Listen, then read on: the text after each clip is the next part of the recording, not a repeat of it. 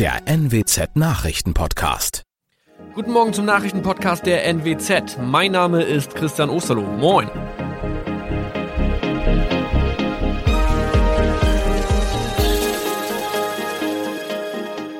Und das sind unsere regionalen Nachrichten am Morgen. Die Grünen wollen Moorstraße in Oldenburg umbenennen. Viereinhalb Jahre Gefängnis für Falschgoldhandel. Und Landkreis Kloppenburg meldet ersten Omikron-Fall. Der Name Moorstraße könnte laut den Oldenburger Grünen rassistisch aufgefasst werden. Deshalb fordern diese eine Umbenennung. Die Straße wurde allerdings nach Hermann Moor benannt, einem der ersten Siedler in der Gegend. Um Missverständnisse auszuschließen, beantragen die Grünen eine Änderung in Hermann Moor Straße. Dann müssten alle Anwohner ihre neue Adresse in ihren Pässen angleichen. Außerdem müssten Polizei, Feuerwehr, Rettungsdienste und Anbieter von Navigationssystemen informiert werden. Die Stadtverwaltung schlug vor, ein Zusatzschild mit Informationen zur Person Hermann Mohr anzubringen. So könne man alle Irritationen beseitigen.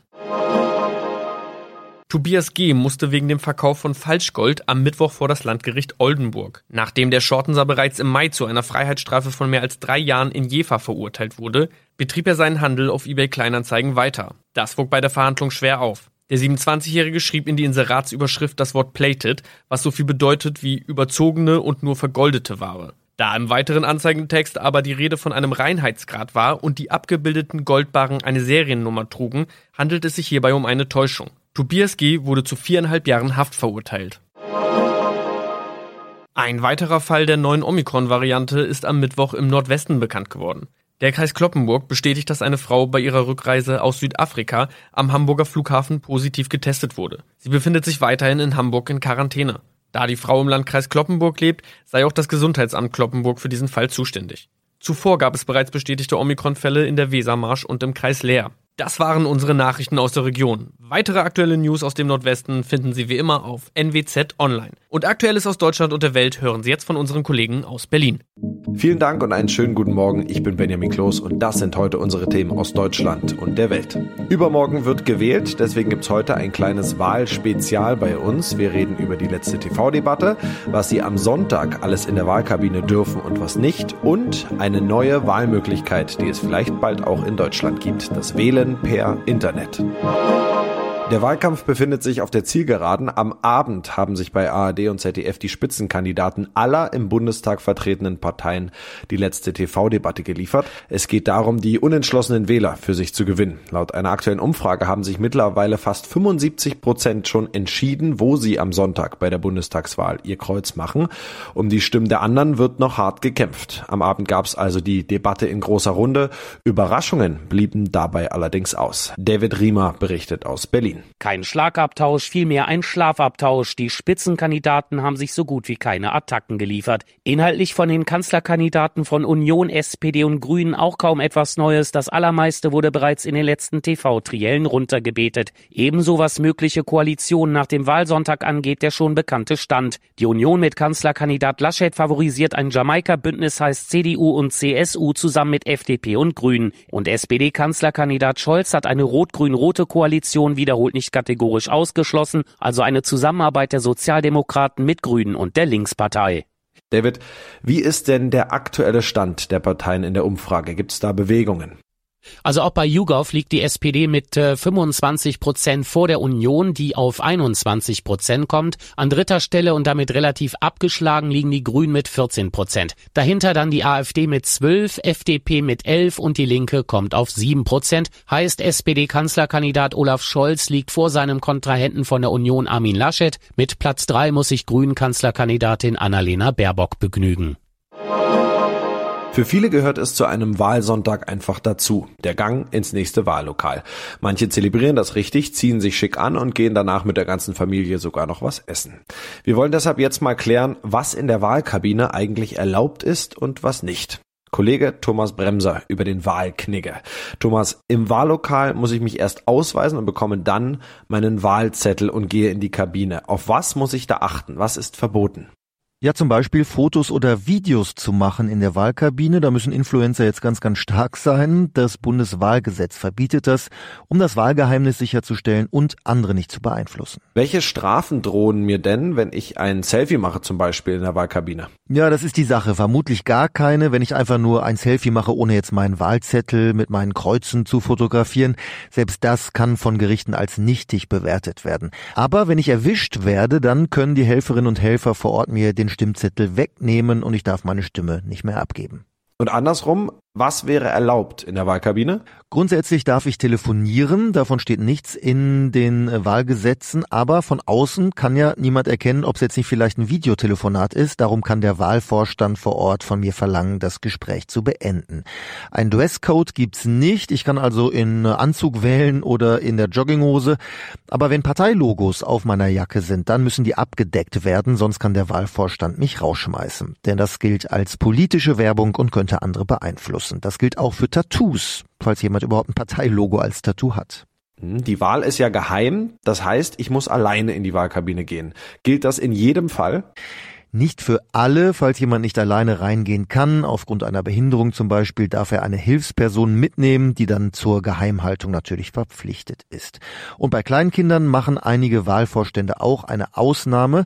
Streng genommen gilt aber, bei Kindern ab so eineinhalb Jahren besteht die Gefahr, dass sie etwas ausplaudern, darum müssen die eigentlich draußen bleiben.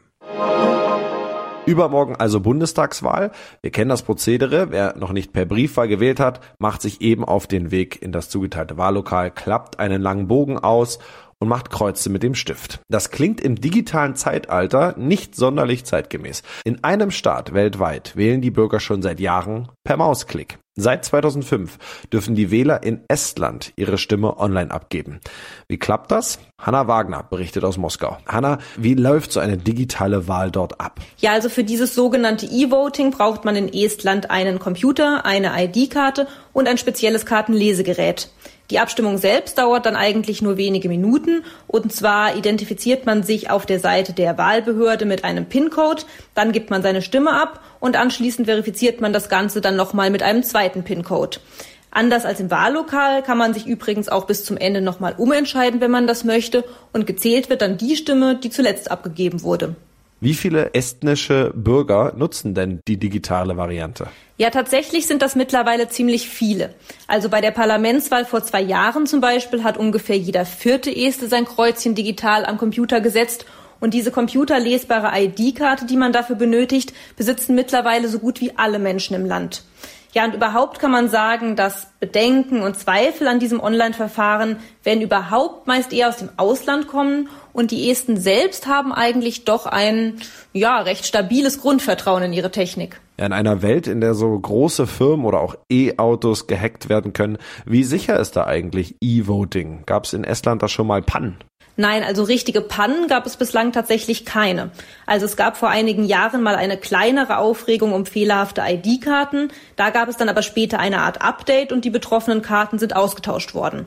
Das Problem und auch seine Lösung wurden damals übrigens ziemlich transparent kommuniziert und auch das ist vermutlich ein Grund dafür, warum die Esten so ein tiefes Vertrauen in ihre Technik haben. Umfragen haben jedenfalls später gezeigt, dass dieses Vertrauen durch den Vorfall überhaupt nicht erschüttert wurde. Aus welchen Gründen ist eine Wahl per Mausklick in Deutschland bisher noch nicht denkbar? Naja, in Deutschland ist ja zum Beispiel die ganze digitale Infrastruktur in diesem Bereich bislang noch viel weniger ausgebaut. Also zum Beispiel die elektronische Funktion des Personalausweises nutzen bislang ja noch recht wenige Menschen. Das ist natürlich eine ganz andere Situation als jetzt eben in Estland, wo die Behörden in verschiedenen Bereichen massiv auf Digitalisierung setzen und wo es eben heute so ist, dass es eigentlich nur noch drei Dinge gibt, die man noch nicht online erledigen kann. Und zwar sind das Häuser kaufen, heiraten und sich scheiden lassen. In unserem Tipp des Tages geht es heute um den Führerschein. Den Lappen gibt's nämlich jetzt auch digital. Er kann über eine App online erstellt werden. Das teilt das Verkehrsministerium in Berlin mit. Demnach handelt es sich um eine erste Stufe. Weitere Optionen und Anwendungen sollen künftig integriert werden. Kann ich den Führerschein jetzt quasi aus dem Portemonnaie verbannen?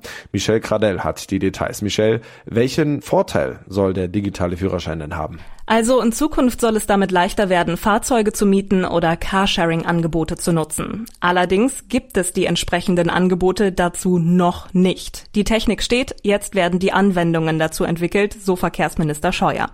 Interessant ist aber, dass die App EU-weit gilt und da sogar daran gearbeitet wird, dass der digitale Führerschein als offizielles Ausweisdokument genutzt werden kann. Das ist bisher aber auch noch Zukunftsmusik. Trotzdem gibt es die App jetzt und sie heißt ID Wallet. Ja, du hast die App ja schon auf deinem Smartphone. Wie funktioniert das denn? Die App kann für Apple und Android ganz einfach heruntergeladen werden. Bevor irgendetwas dann funktioniert, muss erstmal ein Passwort festgelegt werden und danach gibt es verschiedene Möglichkeiten. Denn in der App kann nicht nur der Führerschein hinterlegt werden, sondern auch der Personalausweis oder ein Impfzertifikat. Ganz so schnell ging das jetzt allerdings doch nicht, denn man braucht einen Perso mit Online-Ausweisfunktion und muss die Ausweis-PIN für das jeweilige Dokument zur Hand haben. Wer die nicht hat, findet in der App ID Wallet aber auch den passenden Link, um die zu beantragen.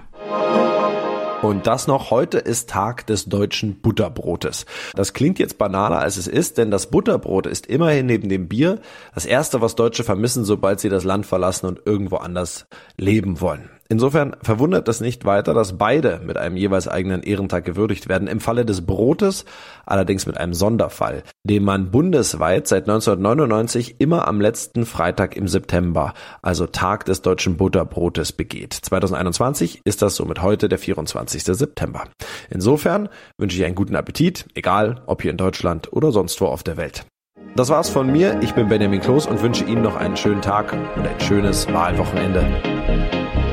Thank you.